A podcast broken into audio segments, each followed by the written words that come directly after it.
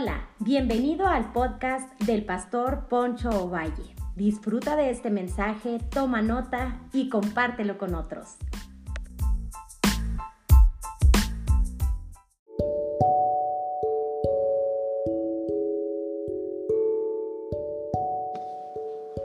Bienvenidos una vez más a, otro episodio más, ya que hemos estado hablando de las bienaventuranzas. Y pues hoy seguimos con la con la cuarta bienaventuranza, que yo sé que va a ser de, de gran ayuda para todos aquellos que nos interesa seguir creciendo espiritualmente, ya que las bienaventuranzas son principios en los cuales Dios quiere trabajar el corazón, trabajar lo interno más que lo externo, ya que nos podemos vestir de obras y de acciones para aparentar que somos piadosos, pero la verdadera piedad se trabaja en el corazón. Entonces, hemos estado hablando de los pobres en espíritu, de los que lloran porque ellos recibirán consolación, de los mansos, y hoy estaremos hablando sobre hambre por Dios. Y dice la bienaventuranza en Mateo capítulo 5, versículo 6, dice, bienaventurados los que tienen hambre y sed de justicia, porque ellos serán saciados. Quizá para muchos hoy en día, eh, quizá tenemos alguna algunas necesidades sin resolver. Pero yo creo que, que nosotros no hemos experimentado, al menos su servidor, no ha experimentado el hambre y la sed como se experimenta en algunos lugares del mundo, ya como en África y en lugares así tan eh, remotos donde no se tiene resueltas las necesidades del hambre y de la sed. Pero para el contexto en el cual Jesús está hablando, este, es algo diferente porque ahí sí se pasaba mucha hambre y mucha sed. Yo creo que lo más que hemos sufrido nosotros en nuestro contexto es cuando se nos caen las redes sociales como días pasados, que no tuvimos redes sociales por algunas horas y yo veo quizá muchos sufriendo y batallando. La verdad son necesidades que a lo mejor o áreas en las cuales batallamos y luchamos en nuestra región pero no son necesidades eh, que pongan en riesgo nuestra vida. Pero cuando se habla del hambre y la sed, se está hablando de necesidades para poder vivir, para poder estar bien, porque alguien que no come se pone de mal humor, alguien que tiene sed y más estando en lugares donde está muy árido, se empieza a tener alucinaciones y empiezan a tener este, algunos episodios muy tremendos en, en su cuerpo y algunas alucinaciones. Es entonces que, por eso el mismo Señor Jesús habla de la necesidad de ser saciados por Dios. Por eso le he titulado Hambre por Dios. Entonces, en el contexto en el cual vivimos, en ocasiones hasta tiramos la comida que nos sobra. A algunos no nos gusta el recalentado o quizá no nos gusta volver a calentar la comida porque lo vemos como algo que ya comimos. Pero imagínate en lugares donde no hay que comer, donde se tiene que comer todo lo que hay o guardarlo para el día siguiente. Si algo nos hizo valorar la pandemia es ser administradores. Algunos aprendimos a comer recalentado, algo que para su servidor quizá no hay ningún conflicto, pero no con facilidad vemos lo que comemos el día anterior comerlo un día una vez más. Pero así para introducirme, yo quisiera decirles que nosotros no batallamos en esas áreas de la sed y del hambre pero hay lugares donde sí se batalla y en este caso, en el tiempo de nuestro Señor y nuestro, Señor y nuestro Salvador Jesús, sí había una necesidad muy grande. En Palestina, un obrero comía carne solo una vez por semana. Imagínate nomás, una vez por semana. Aquí nosotros llevamos algunas dietas y le pedimos a nuestro nutriólogo o bariatra o el doctor médico general que nos dé alguna dieta en la cual no tenga muchas eh, comidas, muchos alimentos como carne roja. ¿Por qué? Porque algunos batallan con, por ejemplo, con la famosa enfermedad de la gota, ¿no? Por tanta eh, carne roja.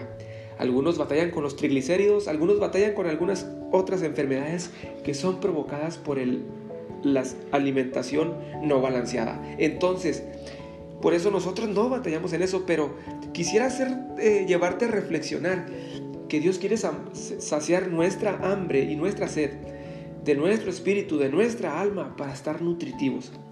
En Palestina un trabajador, un jornalero, nunca estaba muy lejos de morir de, de hambre y, la, y, la, muerte por debilidad. O sea, quedaban tan débiles que necesitaban alimento. En Palestina era muy común tener sed por las tormentas de arena, ya que como lo hemos visto, por eso usan turbantes y se los ponen en, el rostro y solamente ven así con, los ojos y lo demás está cubierto, porque la arena les provocaba una sed inmensa.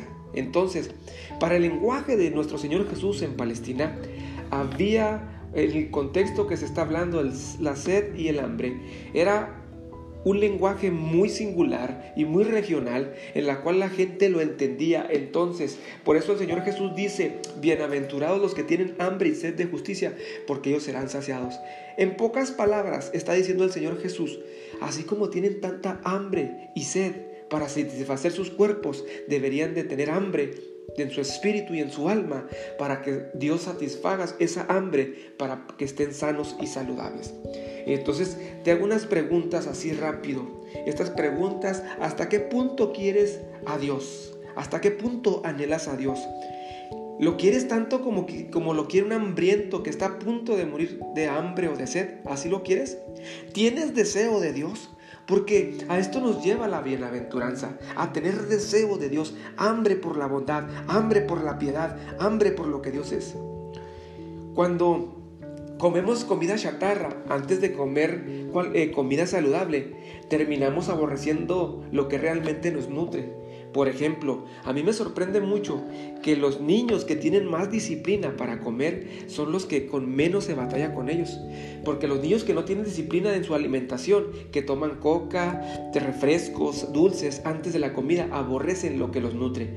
Por eso, este, vemos a niños que están en desnutrición y aunque en su entorno haya un alimento, haya un alimento este, saludable, que esté un alimento que los nutra, los niños terminan aborreciendo eso porque su alimentación es interrumpida por cosas que no nutren.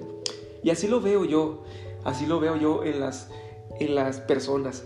Las personas que no se alimentan de Dios y no se alimentan sanamente y llenan su estómago y su espíritu y su alma de otras cosas, terminan aborreciendo los principios de Dios y lo que es Dios y la gloria de Dios. Y usted conoce a lo mejor a esos niños, ¿verdad? Cuando van a, un supermercado, van a la tienda con sus papás.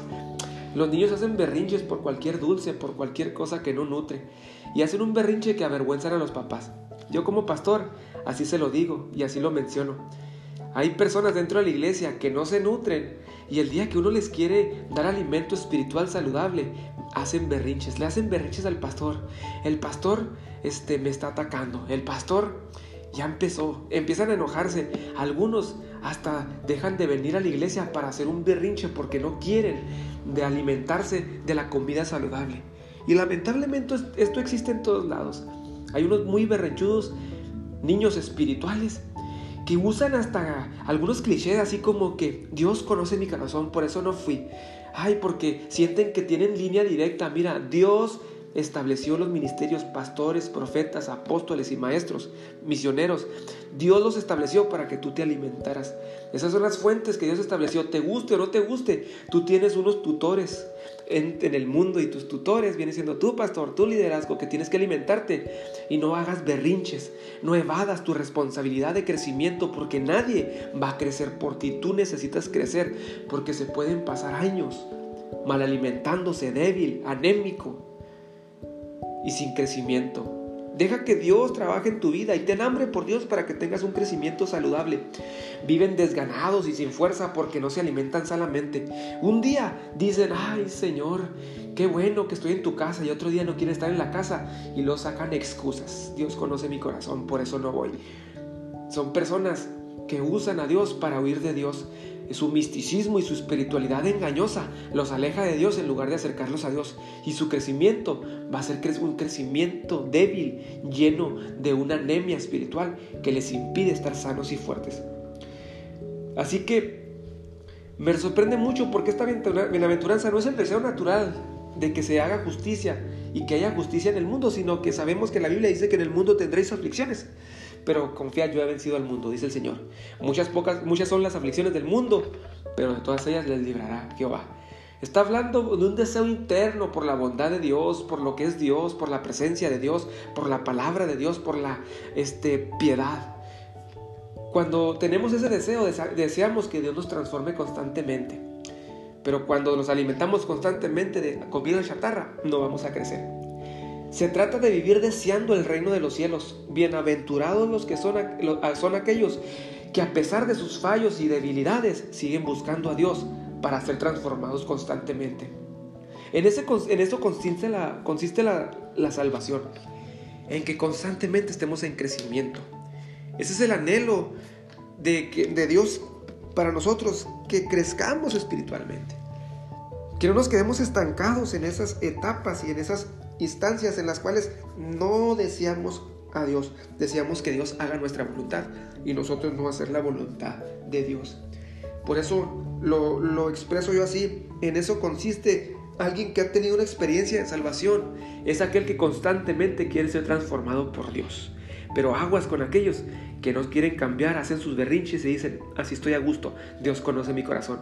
No te escondas detrás de una actitud inmadura, una actitud irrelevante, una actitud carnal, que lo único que sobresalta es tu ego y tu rebeldía, que no quieres ser transformado por Dios y realmente no tienes hambre por Dios, porque quiero seguir avanzando. Es por eso que quiero analizar la primera observación que encuentro en esta bienaventurancia. Y la primera observación que encuentro es que es que necesitas saciar tu hambre y sed de Dios. Necesitas saciar tu hambre y sed de Dios. El Salmo 42, 1 y 2 dice, como el siervo brama por las corrientes de las aguas, así clama mi alma por ti, oh Dios, el alma mía. Mi alma tiene sed de Dios, del Dios vivo. ¿Cuándo vendré y me presentaré delante de Dios? Aquí el salmista expresa, me gusta cómo dice, como siervo brama por las corrientes de las aguas, así clama por ti, oh Dios, el alma mía. Necesitamos saciar nuestra hambre y nuestra sed por Dios, de Dios, que llene nuestro espíritu para que estemos saludables y que estemos bien. Se dice que una vez un joven quería tener una experiencia espiritual y fue y buscó a Buda, a aquel hombre que algunos admiraron. Y este hombre le dijo, ¿quieres tener una experiencia de, de un éxtasis espiritual, de salvación o un trance espiritual? Y se lo llevó a un río. Dicen que Buda le sumergió la cabeza y el muchacho pensaba que iba a ser bautizado y después de ahí iba a tener algún trance, alguna experiencia mística, espiritual. Y de repente el muchacho, el, el Buda lo sostiene con fuerza debajo del agua y el muchacho empieza a querer respirar. Y de repente, cuando ya el muchacho ya no podía más, saca su cabeza del agua y le dice a Buda, ¿por qué hiciste eso? Y Buda le hace esta pregunta, ¿qué fue lo que deseaste? ¿Qué fue lo que más deseaste cuando estabas debajo del agua? Dijo el aire, con toda desesperación, porque si no, podría morir. Entonces Buda le dice, así debe de ser tu deseo por esa experiencia espiritual, como el aire, porque si no mueres. Y yo trasladándolo a los principios bíblicos, nuestra hambre y sed de Dios debe de ser así como aquel joven que deseaba el aire tanto porque si no moría y podía perder la vida. Así debe de ser nuestro deseo por Dios. Él sacia nuestra sed y nuestra hambre porque si no morimos. Si usted se alimenta de comida chatarra, nunca tendrá el deseo de la comida nutritiva. Y déjame te leo el, el Proverbios 27.7 dice, el hombre saciado desprecia el panal de miel pero el hambriento todo le, lo, es, lo amargo le es dulce. Fíjate lo que me sorprende mucho porque dice el hambriento es saciado, el hambriento desprecia, o sea, desprecia aquello, el panal y la miel, lo más dulce, pero el hambriento todo lo amargo le es dulce. Me sorprende mucho esto porque ah, es maravilloso entender que cuando nos saciamos de Dios, Dios va a nutrir nuestra vida, va a nutrir, pero cuando comemos comida chatarra vamos a despreciar lo que realmente nos nutre. Así que yo te hago te digo, no te llenes de tanta comida chatarra. No llenes tus pensamientos de tanta cosa que no son nutritivas. ¿Por qué? Porque eh, vas a terminar aborreciendo lo de Dios.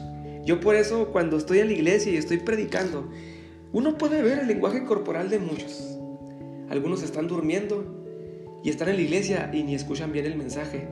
Yo te voy a hacer una recomendación. Duerme bien el sábado para que puedas escuchar el mensaje con atención. Y después no les estés echando culpa al diablo y digas, hay un espíritu que no me deja dormir Porque hay gente tan mística y tan peligrosa que dice que le echa la culpa a otras circunstancias y dice que por eso no se alimenta bien. Duerme bien, contrae bien el sueño para que puedas escuchar bien la palabra de Dios. Cuando vayas a la iglesia, aquellos que tienen, pues en las reuniones, come bien, almuerza bien, ve a la iglesia con, con satisfechas tus necesidades. ¿Por qué? Porque vas a estar sentado y vas a estar enajenado, con un hambre, deseando ir al restaurante, que el pastor ya se calle, por favor, ya lleva mucho tiempo. Entonces necesitamos entender que el hombre saciado desprecia el panal de miel, pero el hambriento todo lo amargo es dulce. Al, que tiene hambre, hasta lo más insignificante, los frijolitos, sin, algo, sin acompañarlos nada, les trae satisfacción porque están hambrientos. El hambriento por Dios, hasta un momento de oración, hasta un canto, no le pone pero al asunto. Hay gente que dice, ay, ese canto no me gusta, es que no es el que me gusta, por eso no me pongo a cantar. ¿Sabes qué? Porque no has aprendido a valorar el alimento espiritual que nutre tu vida. Entonces, necesitas ser intencional para crecer espiritualmente. Llena tus pensamientos, tu espíritu de Dios dice la palabra del Señor. Amarás al Señor tu Dios con todo tu corazón, con toda tu alma y con toda tu mente. Jesús nos dice que para poder poseer a Dios y las cosas de Dios, primero tenemos que hacer que Dios sea el centro de nuestra imaginación. Y cuando Dios llega a ser el verdadero centro de nuestros afectos, de nuestros sentimientos y de nuestros pensamientos, hallaremos a Dios alguien que Dios no ha sido el centro de todo, no, su deseo no va a ser Dios, va a ser otra cosa. Uno como pastor se da cuenta de quién tiene hambre de Dios, ya que el lenguaje corporal indica mucho cuando llegan a la reunión. Unos están distraídos, unos llegan hasta enojados porque uno ve su lenguaje corporal. Algunos tienen necesidades que los recursos humanos no pueden resolver. Ellos acuden a la iglesia con hambre y con sed de Dios y serán saciados. Usted nunca hallará a Dios mientras Él no llegue a ser su más profundo deseo. Así que es como, fíjese, es como, por ejemplo, su servidor vivió en dos fronteras que para muchos son peligrosas, Tijuana y Juárez. Cuando se habla de Tijuana, el crimen y la delincuencia organizada, el narcotráfico. Cuando se habla de Ciudad Juárez, cholos, pandillas y también delincuencia y narcotráfico, ¿verdad? El de crimen organizado. Pero me sorprende mucho porque yo he encontrado gracia en estas dos fronteras. Uno haya lo que quiere, lo que quiere encontrar. Si tú eres negativo y pesimista en cualquier iglesia que estés, vas a ver cosas malas, porque el problema eres tú. El problema no es la iglesia, no son los hermanos que te rodean, eres tú que tienes que eres una persona que no te has nutrido de Dios, porque los que se nutren de Dios tienen anhelo de Dios y van a hallar gracia donde no la hay.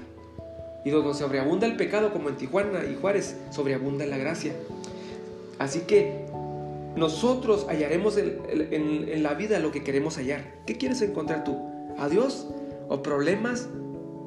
¿O una vida negativa, distante de Dios? Por eso dice la bienaventuranza, bienaventurados los que tienen hambre y sed de justicia, porque ellos serán saciados. Segundo aspecto para ir avanzando, cuando nos llenamos de Dios, transmitimos a Dios. Uno no puede dar lo que no tiene. Eres lo que comes. Al cuerpo no lo puedes engañar. Había una persona, cierta persona que venía de Estados Unidos y que siempre pedía jugos. Y decía que ella se nutría con puros jugos y, y que era vegetariana. Les voy a ser sincero, su cuerpo delataba que no solamente comía jugos y comía verduras. Su cuerpo delataba que se alimentaba de otra cosa porque estaba gordita la persona. Entonces, al cuerpo no lo puedes engañar. El cuerpo delata y dice lo que tú comes. Si una persona se está alimentando saludablemente, va a ser una persona saludable. Quizá no con una escultura de cuerpo, pero quizá con un cuerpo en el cual uno puede ver que se está alimentando bien. Así que eres lo que comes. El cuerpo no puede, no lo puedes engañar. Imagínate, ¿verdad? Que hubiera así como alcohólicos anónimos, gorditos anónimos. Ay, que no se den cuenta que estoy gordito. No, no lo puedes esconder. Tu cuerpo delata que hay una mala alimentación. ¿Por qué? Porque estás enfermo, porque hay sobrepeso, porque hay alguna eh, área, alguna enfermedad como triglicéridos, depresión. ¿Sabes que uno de los causantes de la depresión también es la mala alimentación? Entonces imagínate, la gente nos ve y, y no está esperando que nosotros manifestemos la gloria de Dios y ve nuestra manera de, ve nuestra manera de conducirnos, de comportarnos. Porque quizá me, lo estoy, le estoy llevando a un ejemplo visible. Eres lo que comes. Al cuerpo no lo puedes engañar. Pero también una persona que dice que se alimente de Dios, pero que no controla sus instintos, que no controla sus deseos, que tiene fruto de la carne, que es enojón, que tiene ira, que no controla y que es berrinchudo y que es una persona inmadura y dice que busca a Dios, mm, tus acciones visibles demuestran que no te estás alimentando de Dios. Por eso estas bienaventuranzas nos enseñan y nos afirman que la verdadera religión transforma el corazón. La verdadera religión transforma el corazón y nos hace nuevas criaturas. Pero Dios no quiere que trabajemos las cosas externas. Por eso es bien fácil cuando se habla de una cultura de iglesia que dice, vístete así, hazte esto. Eh, hablan del área visible. En esa cultura cualquiera encaja porque puedes hacerlo sin esforzarte. Pero la cultura de Jesús es transformar el corazón. La cultura del reino es imitar a Jesús y, el Señor dice, los que tienen hambre y sed de justicia, los que quieren llenarse de mí, esa es mi cultura, los que constantemente quieren ser transformados por mí para que reflejen mi gloria. Cuando nos llenamos de Dios, transmitimos a Dios. El deseo de Dios es que seamos buenos vasos de agua viva para que el sediento encuentre, encuentre agua para saciar su sed. Pero si solamente encuentra religiosidad, si solamente encuentra una vida vacía, Mm, no lo vamos a llevar a Cristo. Romanos capítulo 9, versículo 23, dice el apóstol Pablo hablando de los vasos de misericordia.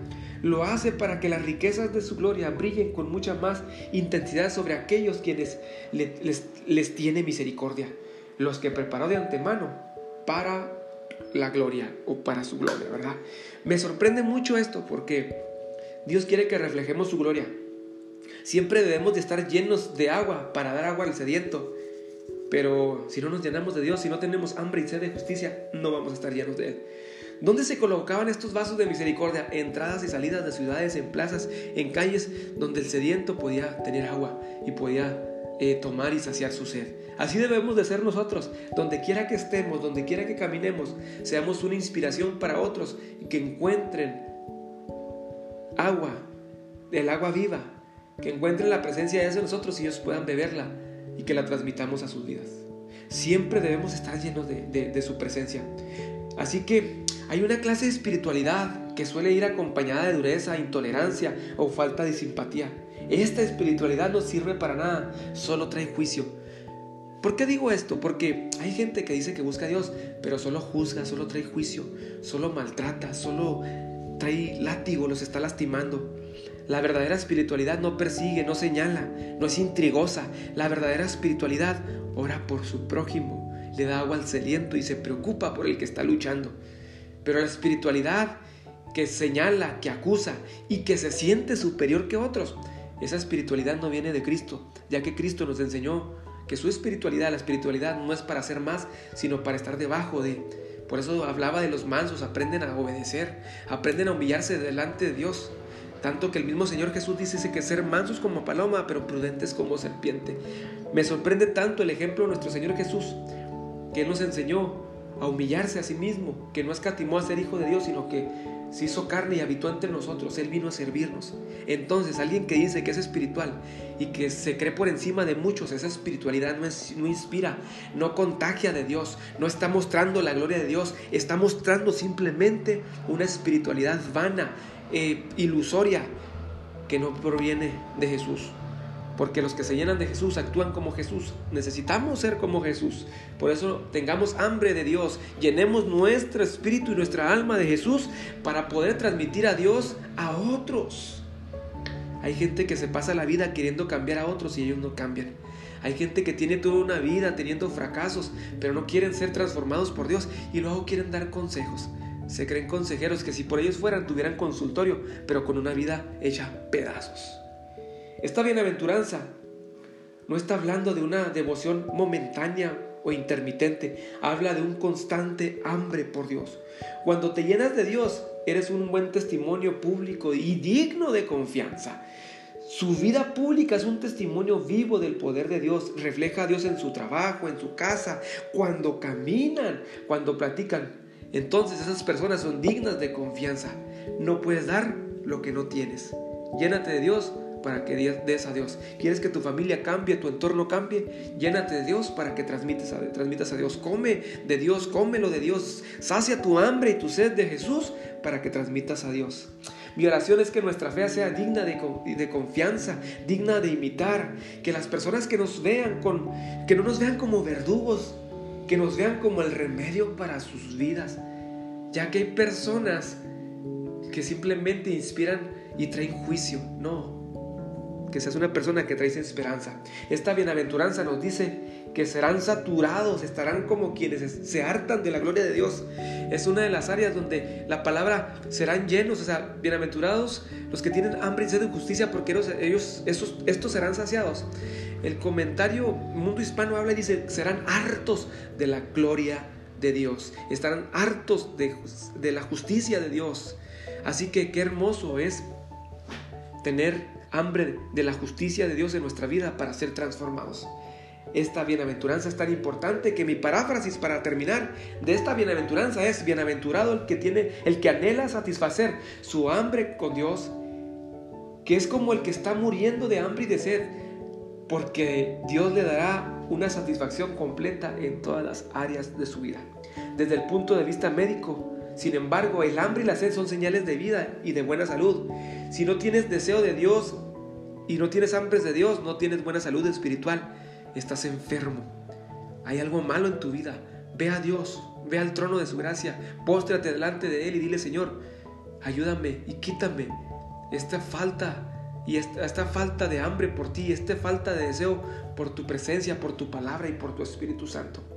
Dios es quien satisface y es entonces que estamos saludables. Por eso en Dios vamos a encontrar gracia sobre gracia. Juan 1.16 dice, de su abundancia todos hemos recibido una bendición inmerecida tras otra. David experimentó gracia sobre gracia porque nunca dejó de tener hambre por Dios. nunca tuvo una perfección, no fue un hombre perfecto, pero su hambre por Dios lo llevó a ser transformados y sacó esas eh, enfermedades espirituales, por decirlo así, sin caer en una exageración. Esa espiritualidad anémica, esa falta de hambre por Dios, lo llevó a ser transformado, porque siempre dijo, Señor, aunque haya momentos en los cuales no, no sienta alimentarme de ti, voy a buscar tu rostro. Por eso es el Salmo 103, bendice alma mía al Señor, forza su alma a tener hambre de Dios. Por eso Juan 6:35 dice, Jesús les dijo, yo soy el pan de vida, el que viene a mí nunca tendrá hambre, y el que, y el en mí cree nunca tendrá sed jamás. Busquemos a Dios, llenémonos de Dios para ser transformados por Él y ser llenos de su gloria y crecer saludablemente. Quiero que te quedes con esto en tu corazón. Si no tienes hambre de Dios, si tú no tienes deseo por Dios, es porque algo anda mal en tu vida. Analiza tu vida y llénate de Dios para que haya una espiritualidad saludable no una espiritualidad enfermiza que solamente se esconde detrás de que es que así está mi corazón, Dios conoce mi corazón, no. Es que Dios sabe lo que tengo, no, no saques excusas. Analiza tu vida y llénate de Dios para reflejar a Dios, porque si no vas a reflejar problemas, vas a reflejar mm, otra cosa, pero a Jesús no lo vas a reflejar. Recibe un fuerte beso y recuerda, llénate de la presencia de Dios. Hártate de Jesús de su gloria, de su palabra y de su Espíritu Santo. Hasta la próxima.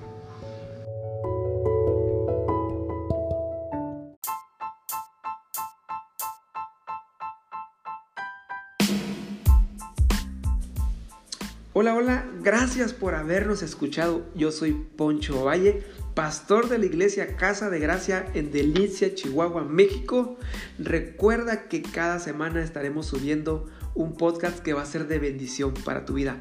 Nos puedes seguir como iglesia a través de nuestras redes sociales como Casa de Gracia. Dale me gusta, síguenos para que estés al pendiente de lo que Dios está haciendo. Nos vemos hasta la próxima.